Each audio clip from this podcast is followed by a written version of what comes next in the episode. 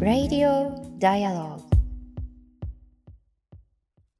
3月15日水曜日時刻は夜9時を回りました。Dialogue for People が配信しています。Radio Dialogue 本日の MC を務めますフォトジャーナリストの安田夏樹とそして佐藤圭です。こんばんは。よろしくお願いしますさああの先週お伝えした通りなんですけれども、はい、えー、現在我々海外取材に来ておりまして、はい、えー、イラクの北部クルド自治区に滞在をしております。なのでこちらは、えー、プレミア配信という形で、はい、前まであのプレミアム配信というふうに、ね、なんか言葉がねよくわからなかったですけれども。言ってたんですけどあの勘違いしてたんですけど、はい、プレミア配信ということで、はい、えー、収録の配信でお送りしております、えー、ただ D4P スタッフはチャット欄で皆さんをお待ちしておりますし、えー、いつもと変わらずメッセージなどいただきながらお聞きくださると幸いです。はい、また追って僕たちも聞き直したいなと思ってますはい、そうですね。よろしくお願いします。さあ、今夜は映画プラン75から命を見つめると題して、映画監督の早川千恵さんにお話を伺ってていきます、えー、皆さんこのプラン75をご覧になったことがあるでしょうか、えー、ある方もない方もぜひ今日のお話聞いていただけたらなと思うんですがあの高齢者特にその75歳以上の方々が死を選ぶというこう制度が整備された社会がこの映画中で、映画の中で描かれています。で選ぶっていうとすごくね、はい、ポジティブな響きなんですけれども、うん、選択肢が増えるね、はい、ただあのこの後の話にもあるんですけれども実際にはじわじわと選ばざるを得ない社会が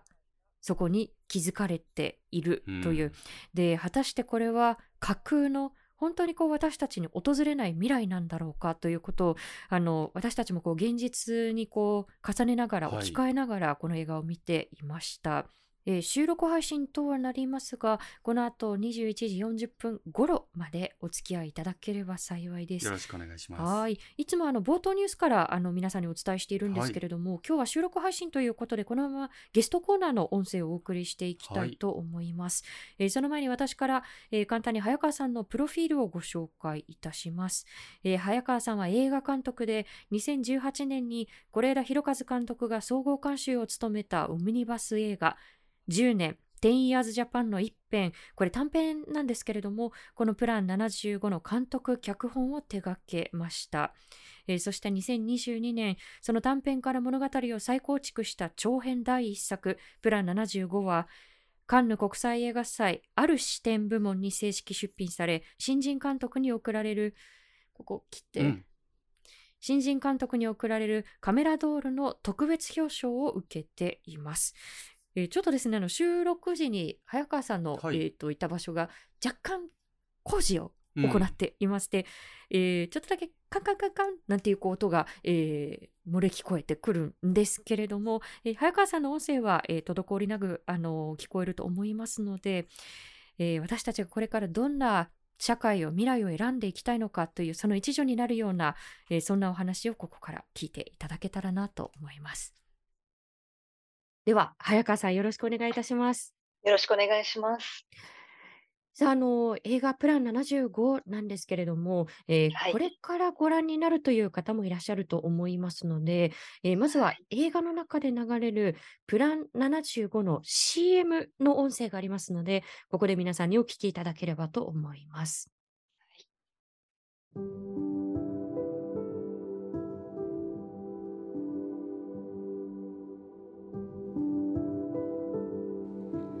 未来を守りたいから。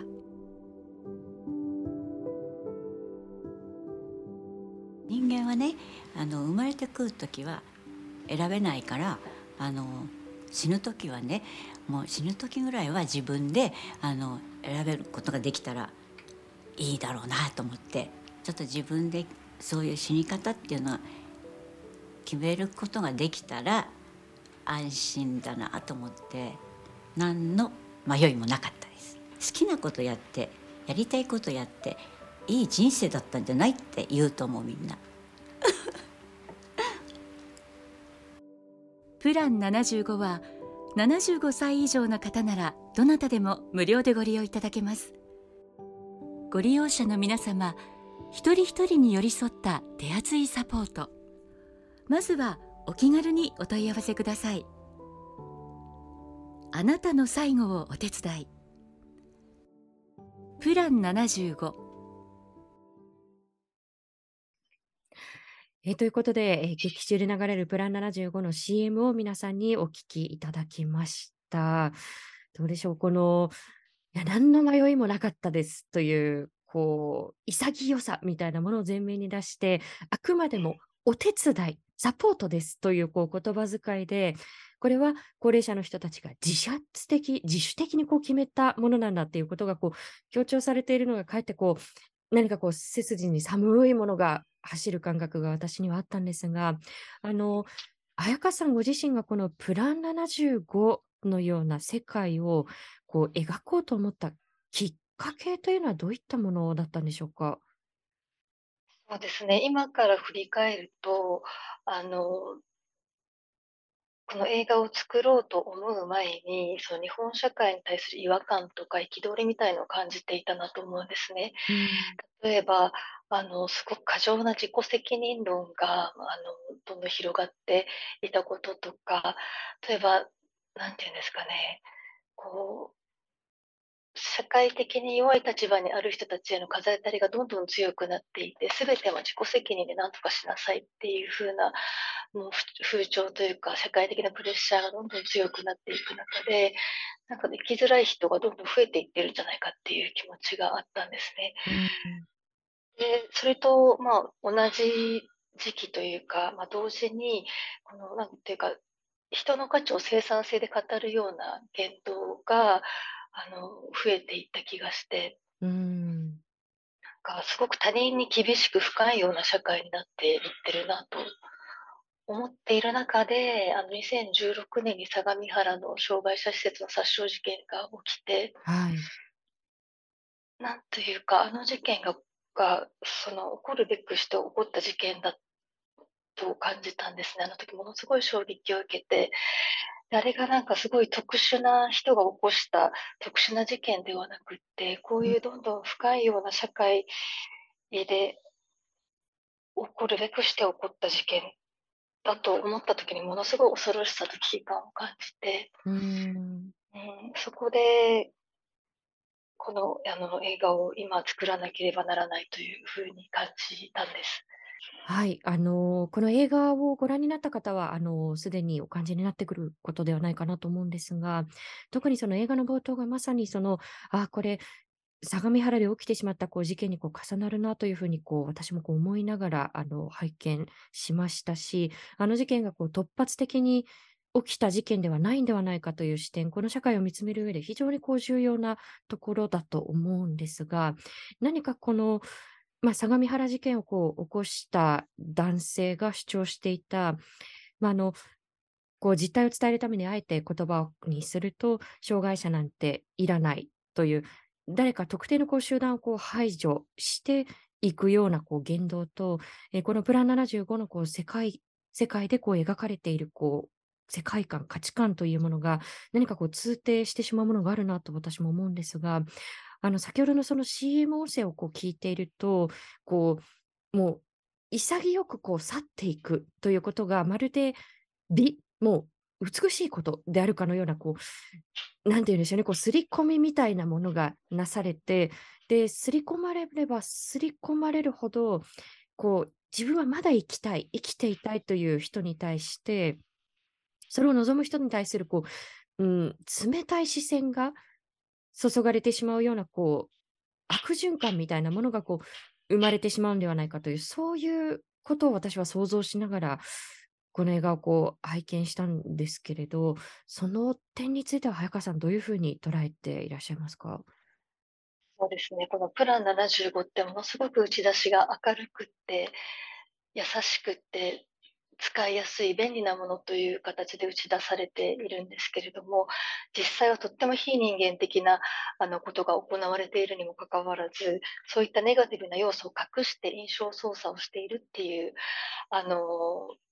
ところを見せたかったんですね。うんで、それを、あの、プランを使う、入る人っていうのは、若い人や社会のために、あの、役に立つことができるんだ、その自分が人生を退くことで、ことが、それがあの美徳っていう刷り込みを本当にしてくるというか、うんで、とってもそのこのシステムを作った人からすると、ものすごく巧妙に、あの、仕組まれたという、仕組まれた、操作されたものだっていうところを、こう、あの、ほのめかしたかったといううか、ん。確かに。で、この CM が流れているシーンっていうのが、高齢者の集団検診をやっている会場なんですね。で、その劇中でもその未知の友達の稲子っていうおばあさんが、まあ、こうやって健康診断受けに来るのはちょっと肩身が狭いねっていうことを言うセリフがあって、その長生きするしたいみたいでっていうセリフがあるんですけれども、その以前だったら長生きすることはもう素晴らしいこと、良いこととされていたのに、今はもう長生きすることが恥だとか悪いことっていうような人の迷惑にかかることっていうような、なんかもう刷り込みがあのされているという、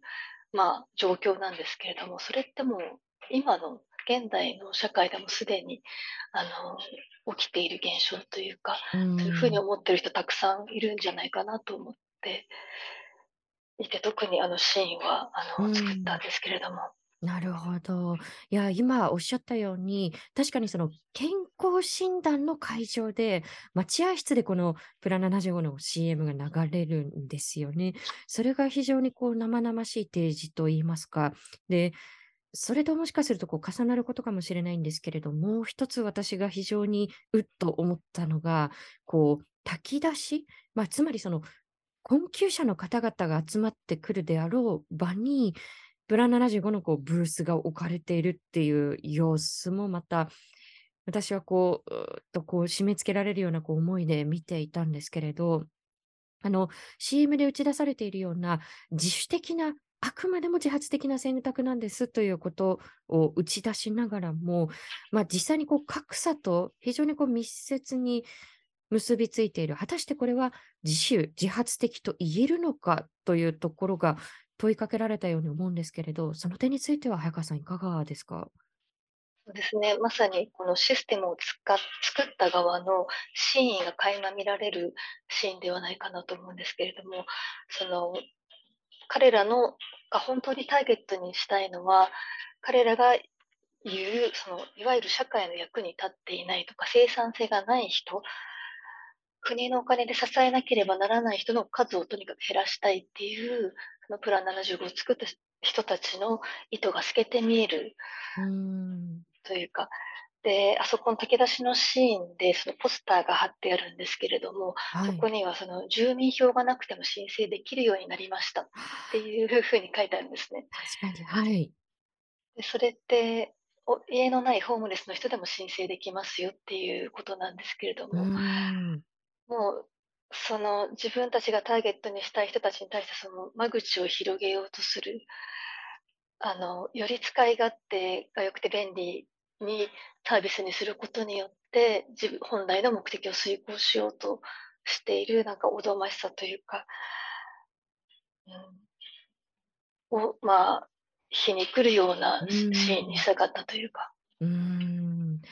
あのーまあ、例えばその、この制度を成立させたであろう、ええ、その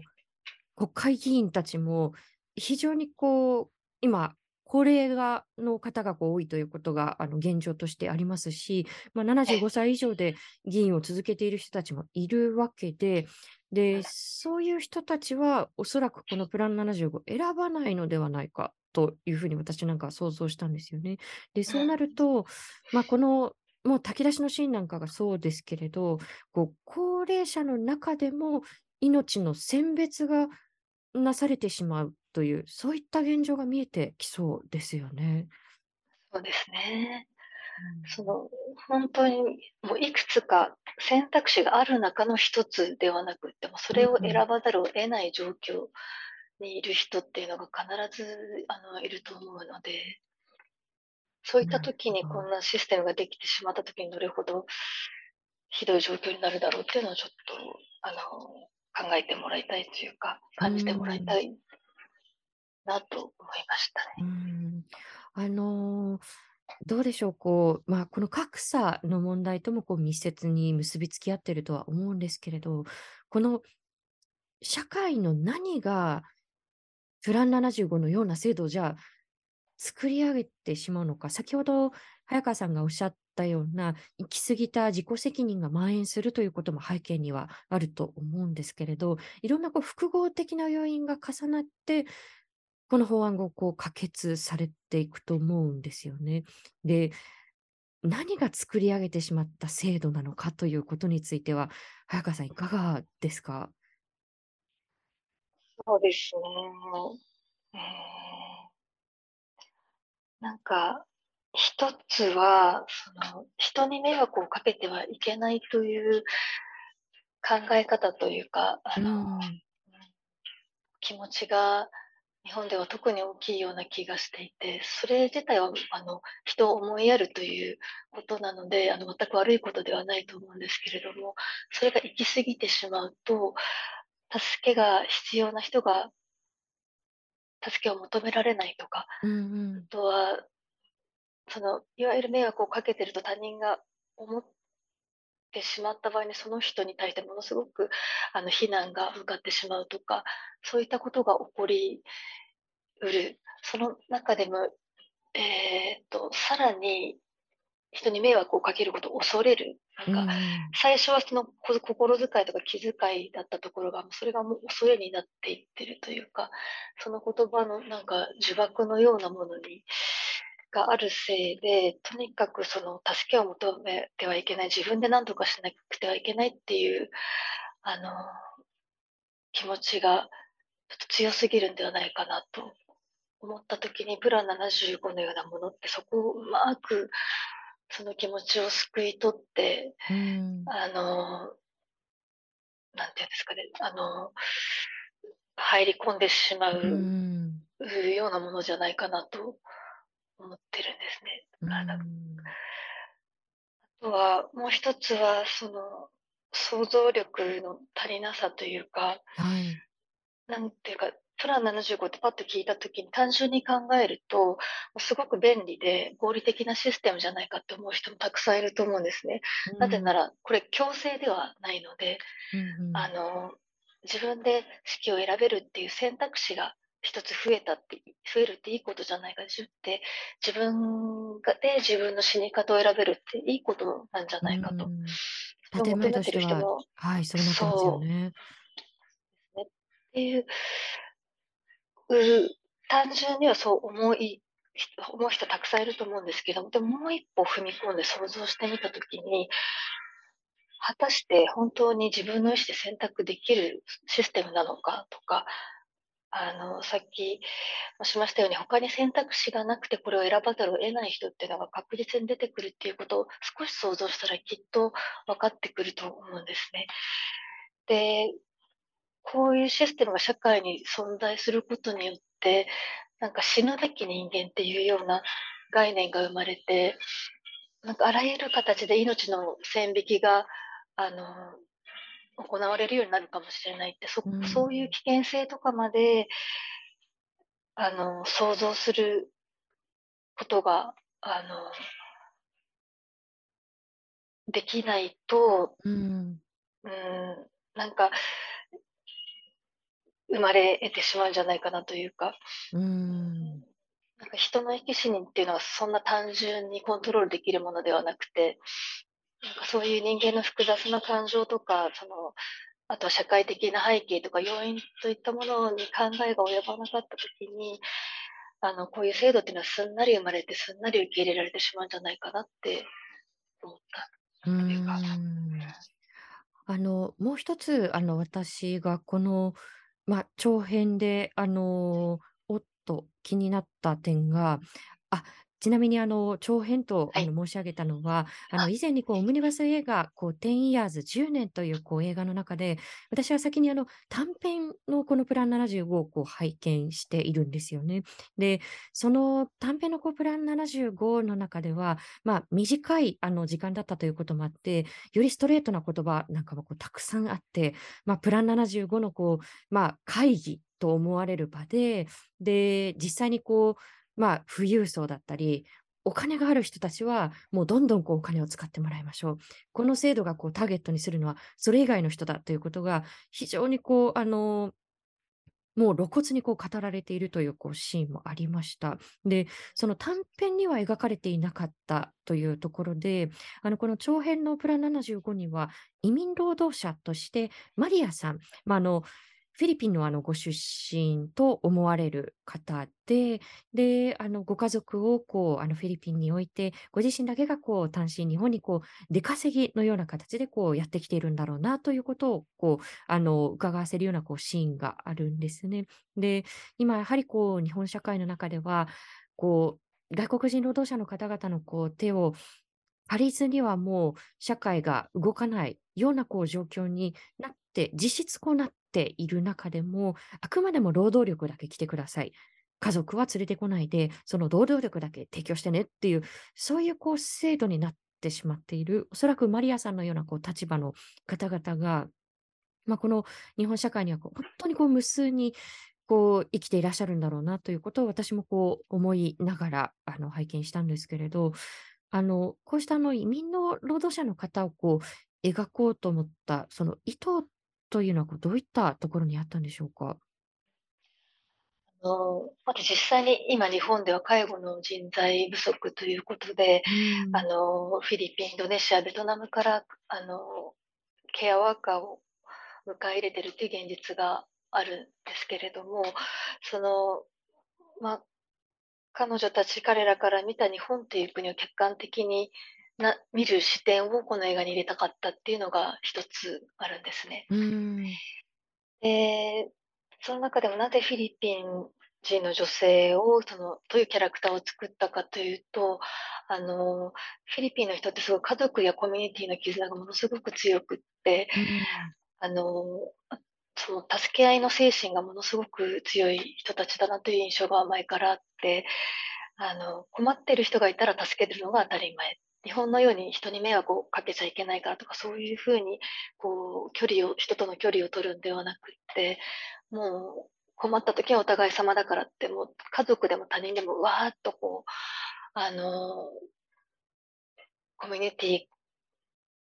で集まって助け合うっていうようなあの国民性がある人たちだという印象を持っていたので、うんそれって今のなんとかあのフィリピンに行ってそういうイメージを持っていますね。はい。そうですか。はい。そうですよね。なんか、それってすごく日本が今、あの、失っていることというか、あなかなか見られないくなってしまったことな気がしていて、それをその対照的にな存在として、この映画の中に入れたかったというか。あとは、マリアっていうのは彼女だけがこの映画の中の登場人物の中で、その自分自身の行動規行動規範にのっとって行動している人なんですね。うんあの、他の日本人の登場人物たちというのは、まあ、未知も含めて、その自分の気持ちや意思に従うというよりは、例えば国とか社会社が決めたこと、ルールとか規則だとか、あとはその社会や周りの人の空気を読みながら、それにまあ影響されて自分のあの行動をする、意思決定をするっていうようなあの人たちが多く描かれてるんですけれども、まあ、うん唯一マリアだけが、まあ、どんなルールがあろうと規則があろうとあの自分が正しいと思ったことをに従って行動するっていうあの人として描きたかったうんんですね。確かに、あの、マリアさんは、その、非常にこう主体的に、あの、何かこう判断していく。で、一方で、まあ、主人公のこう、未知もそうですし、他のこう登場人物たちが非常にこう受動的といいますか、まあ、特にその、まあ、プラン75のこう業務に携わっているこう若者たちが、まあ、当初は本当にこう、何のこう疑問も抱かずに、こう、もう作業の一環としてこのプラン75にこう携わっていくわけですよね。ただ、そんなこう若者たちが、あれ？というふうにこう、何かに気づいて、で、揺らいでいくシーンがありました。で、ここで皆さんに音声をお聞きいただきたいのが、えー主人公のミチ、そして、えープラン75のコールセンターの電話オペレーターを務める陽子の会話です。ね、このコールセンター24時間オープンということで、あの、ま、あの、早々にこう閉まる役所の生活保護の窓口とは非常に対照的に描かれているんですけれども、まあ、陽子とみちが、まあ、それまではこう、お寿司のこう話なんかでこう自然と談笑していたんですけれども、あの、規定の時間の15分の時間を迎えると、きっちりそれがこう区切られていくんですよね。で、その15分ですよっていうふうな、まあ、時間を告げるアラームの音の後の、えー、2人の会話をここでお聞きいただきたいと思います。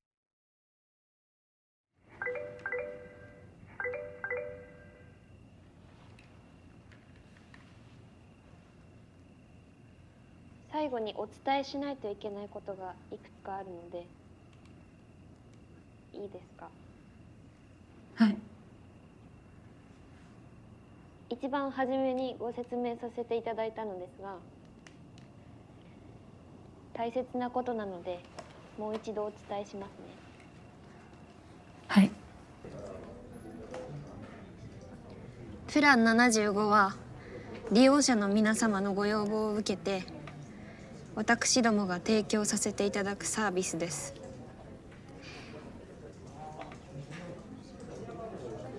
万が一お気持ちが変わられたらいつでも中止できますはい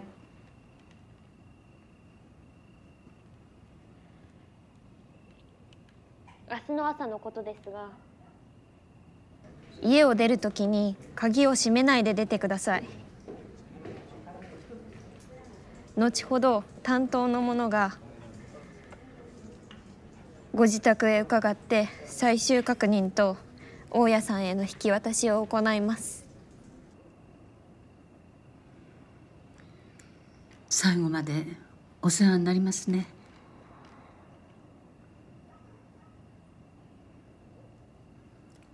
こちらからは以上になります。何かご質問があれば？いつも先生とおしゃべりできるのが嬉しかった。おばあちゃんの長話に付き合ってくれて本当にありがとうございました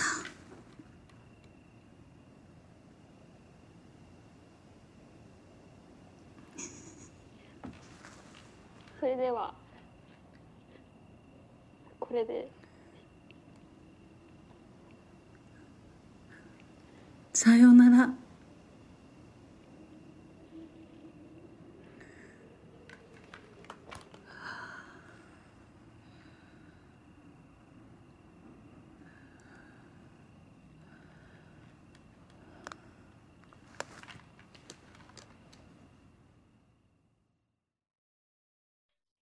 えー、主人公のミッチと、そして電話オペレーターのヨーコの会話、皆さんいかがでしたでしょうか？あのー、まずなんですけれど、この電話口で、こう、ピロリンピロリンっていうふうに、こう、時間切れですよみたいな、こう、音が鳴ったと思うんですけれど、あの、これって、あの、電話の、こう、コールセンターに、こう、限らず、例えばプラン75の、こう、窓口、実際の、こう、窓口でも、こう、手元にアラームが置かれていて、で、30分でピピピピっていうふうにこう機械的に区切られていくシーンが描かれていると思うんですよね。で、こういうこう、なんでしょう、こう無無機質な区切りのシーンをどういう意図で描かれたのかという点についてはいかがですか？これはもう効率優先で、合理主義の行き着く先というか、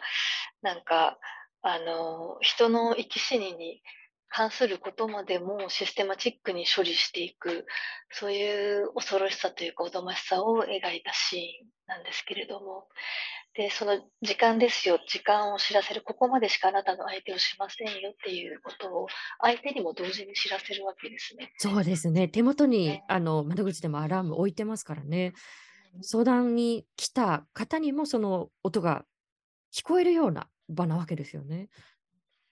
言葉にしなくても分からせる、なんていうんですかね、あの、いやらしさがあるというか、あの、でも、そのサービスを提供して、それを仕事の一部となっているあの二人ににとっては、それがあまりにも普通に行われていることなので、自分も感覚が麻痺してしまって、それがどれほど相手へのリスペクトを欠いた行動というなのかっていうのが、あの、彼らには分かっていないっていう、うん。その、なんていうか、あの、悲しさというか残念さというか、いうところも描いているんですけれども、うん。なるほど。この非常にこう非人間的な区切りだなというふうにこうあの伺わせるのが、この例えばその未知とこう陽子の会話では、それまではやっぱりこう特上のお寿司頼んでねみたいな形で、ごく自然にあの朗らかなあの会話をこう続けていった2人が、このアラームが鳴った瞬間に空気感が変わるんですよね。で、私はうんと思ったのが、こう、未知が陽子のことを先生って呼んでましたよね。で、あれ、なんでだろう？と、こう、二人の間の、なんと言いますか、こう、うん、力関係のようなものを、こう、私自身はこの先生という言葉からこう感じたんですけれど、この故障の意図というのはどういったところにあったんでしょう？そうですね。このコールセンターというのが、まあ、なぜあるかというと、うんプラン75に申し込んだ高齢者の方たちが、まあ、質問があったり、ちょっと話を聞いてもらいたいときに、あの、いつでも電話をかけられるコールセンターということなんですけれども、まあ、あの、彼らからすると、お年寄りがその死ぬことを、えー気が変わらないように誘導しなければいけないっていううん一番の、あの、目的があるので、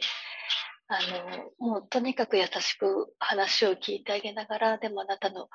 えー決めたことは間違いじゃない、怖いことはないからと言って、あの、その日を迎えさせるまで、こう、サポートするっていうような、あの、オペレーションというか、電話の、あの、センターなんですけれども、あの、だから、未知からすると、その自分の悩みを聞いてくれたり、自分の不安な気持ちを聞いてくれる心理的か、心理カウンセラーのような、あの、人のような、あの、存在で、うん。だから自然と、まあ、先生というふうに、あの、呼んでしまうというか、うんあとは未知自身がその自分より若い相手を見下したり、説教をしたりするような人ではなくって、常に相手を、まあ、リスペクリスペクトしている、その彼女の誠実さを表したくって、まあ、未知だったらきっとこうやって呼ぶんじゃないかなと思ったというのが一つあるんですけど。うんなるほど。まあ、その未知の人柄が、こう、言葉のこう要所要所にこう、あの、にじみ出ているなというふうに私も思うんですが、あの、そんな未知と、こう、人間的な交流を重ねる中で、まあ、電話口でもあったように、こう、陽子の動揺が伝わってくるんですよね。で、うん、本当にこう、作業として自分の業務をこなしていた若者たちが、少しずつ疑問を抱き始める。でも気がついてしまう、こう疑問を持ってしまうことでこう始まる苦しみもあるんだろうなと私はこう感じながらこう見ていたんですけれど、この点にはどういった思いが込められているんでしょそうですね、おっしゃる通り、本当にこれまで何の疑問も抱かずに、ひたすら受け身で仕事をしていた若い人、まあ、陽子もそうなんですけれども、ヒロムというあの市役所でプラン75の窓口で働く彼にしても、あの、まあ、未知だとか、おじさんと交流する中で、あの、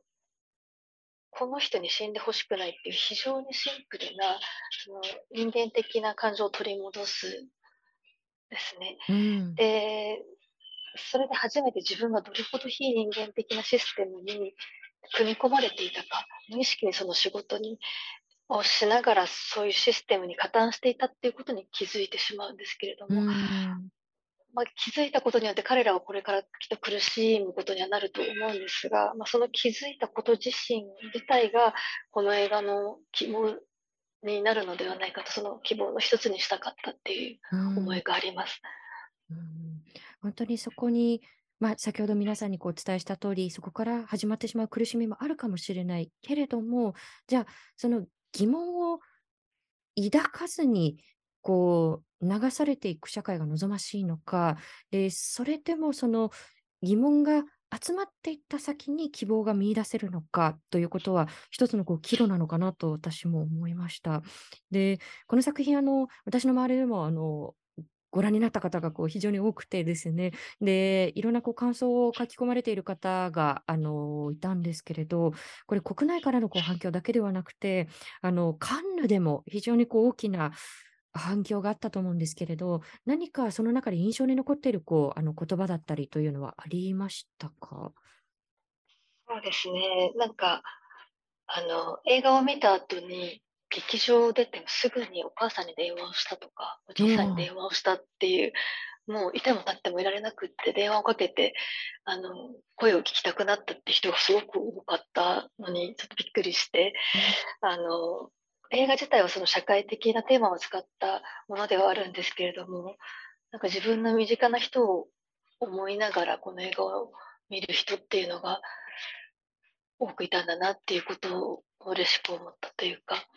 うん、なんかやっぱりその人間的な感情なんか喚起されるのであったら、なんかきっとその他人に対するその思いをこう馳せるというか、そういう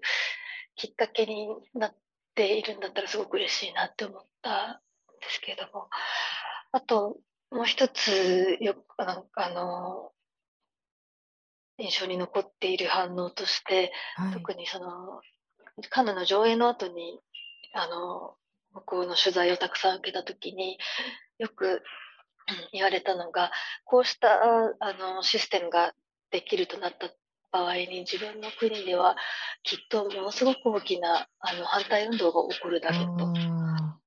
だけどこの映画で描かれている日本の人たちというのはとってもすんなりこのシステムを受け入れてしまっていてそこがとっても異様に見えたと言われました。でもそれってすごく日本人らしいなっていうふうにも思ったっていう感想があって。うんうんうん確かに、そのデモやストライキが社会の一部とあのなっているようなこう社会と、うん、どうしてもこう日本の中ですとこうそうしたこう抗う人間に対する霊障や嘲笑というものが非常にこう色濃いというこうあの社会とはまたこのたとえこうこうしたあのプランがこう提示されたとしても反応がこう異なるんだろうなというふうにこう思うんですけれどじゃあそれがすんなり受け入れられてしまうような社会はなぜ築かれてしまうのかというところに、あのおそらく通じてくるんだと思うんですよね。そのまあ、近年、例えばそのいわゆるインフルエンサーと言われるようなこう人物から、ま、あの高齢者は集団自決という言葉があの放たれたりですとか、まあ、その放ったあの当事者に対して今度は、まあ、男子生徒が、まあ、これ拡散された動画ですけれどもあの自分も老人は退場すべきだと思っていてどうしたら自動的にいなくなる仕組みが作れるのかというふうにこう質問するようなあの動画が拡散されたりですとかということが本当にこう最近起きたことなんですけれど、あのこうしたこう言葉だったり、うん今まではこう語られるのをこうはばかられるようなことが堂々とこうあのまあ公の場にこう現れるということが繰り返されていくことによってうん何が起きてしまうのかということ早川さんはどういうふうにまずこうしたことを受け止めていらっしゃいますか？言葉って怖いですよね。うん、の言葉だけで人を死に至らしめることもできるものなので、やっぱり今回の発言を聞いた時も、うん、なんか、すごい人の心に対するなんか想像力のない人が発した言葉だなって思ったんですね。で、すごく物語、物事をとても単純化して捉えている印象も受けたんですけれども、うん、で発言した本人がたとえ意図していなかったとしてもこうした言葉を聞いて傷ついた人とか恐怖を抱いた人が多くいたといると思うんですね。でそれでなんか、本当に怖いなと思ったのは、その高齢者を集団自決っていう、そのフレーズが批判を受ける一方で、たった数週間の間ですごい勢いで世の中に広まりましたよね。うん。なんか、それが人々の意識に潜在的にすり込まれて、その影響を与えてしまうのではないかということをすごく危惧していまして、で、そんな中でこの中学生の言葉をまた聞いて、うん。すごくひんやりするものを感じたのは、その言葉のチョイスっていうのが絶妙に残酷で、うんうんうん。その人の痛みに対する感覚が麻痺してしまっているっていうのが感じられる。で、それは本当に元の発言をした人にも言えることなんですけれども、その、こういう不寛容さというか、その、不寛容さがこう連鎖していくのをこの目の当たりにしたような気がして、うん、なんかこれでは本当にいけないんではないかとうん。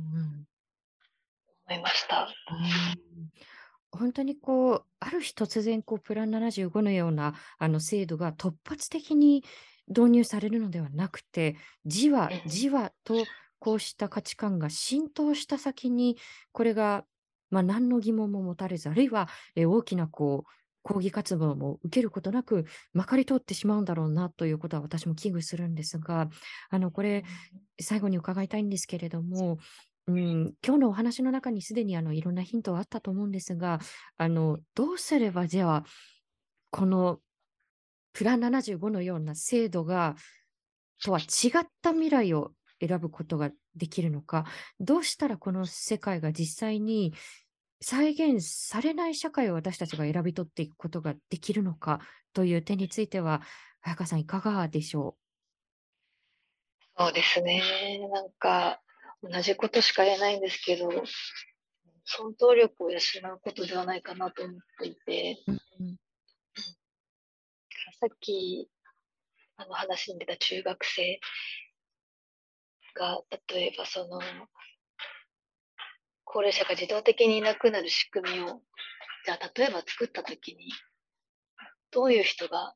どういう光景の中で、あの、どんなことが繰り広げられるのかっていうのを想像してみたときに、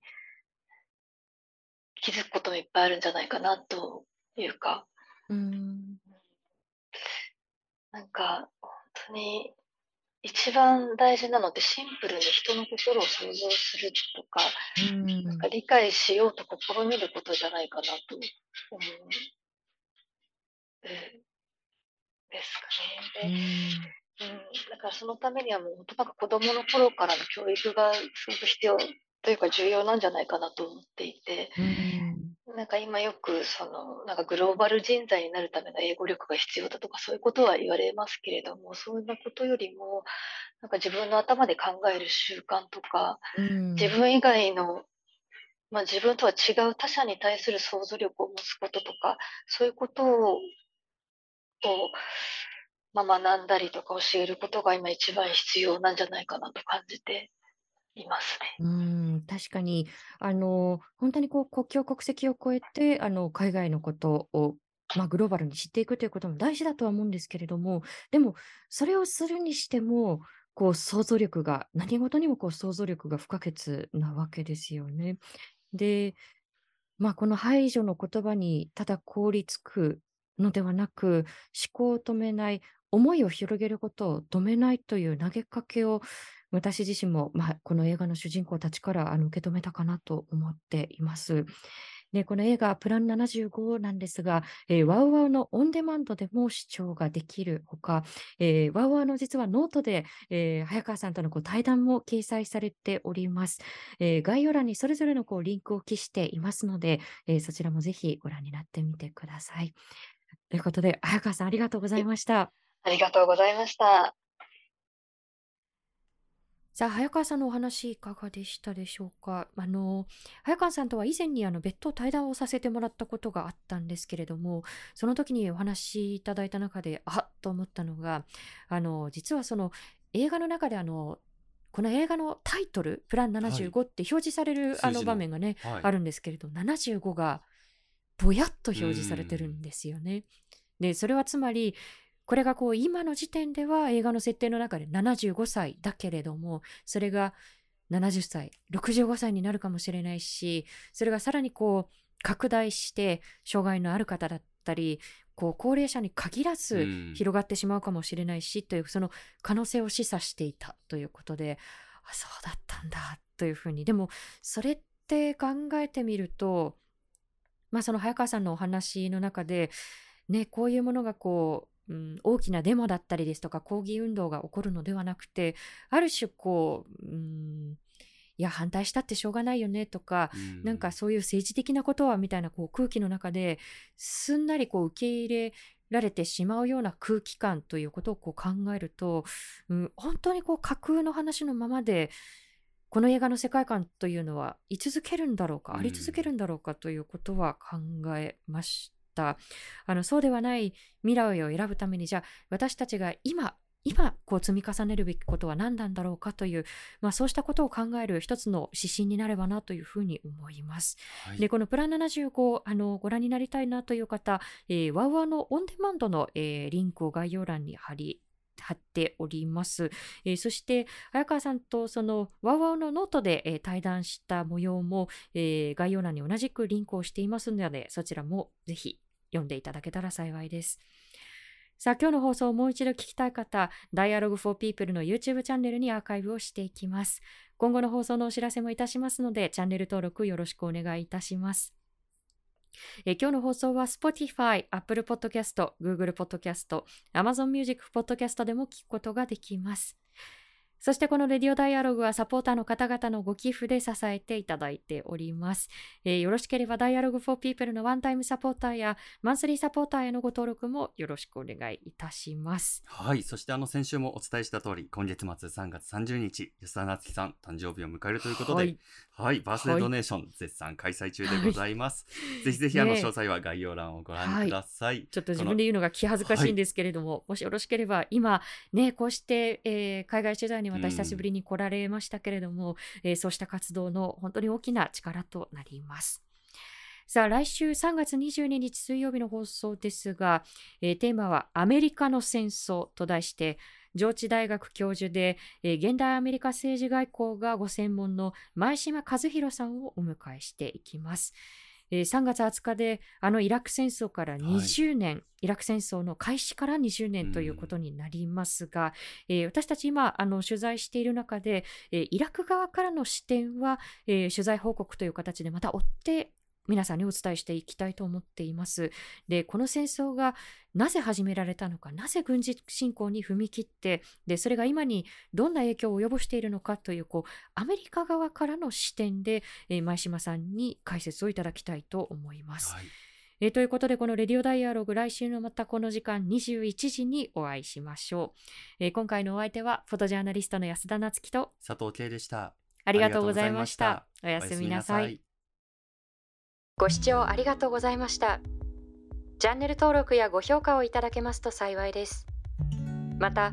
このチャンネルは皆様のご寄付に支えられております。ご支援、ご協力、よろしくお願いいたします。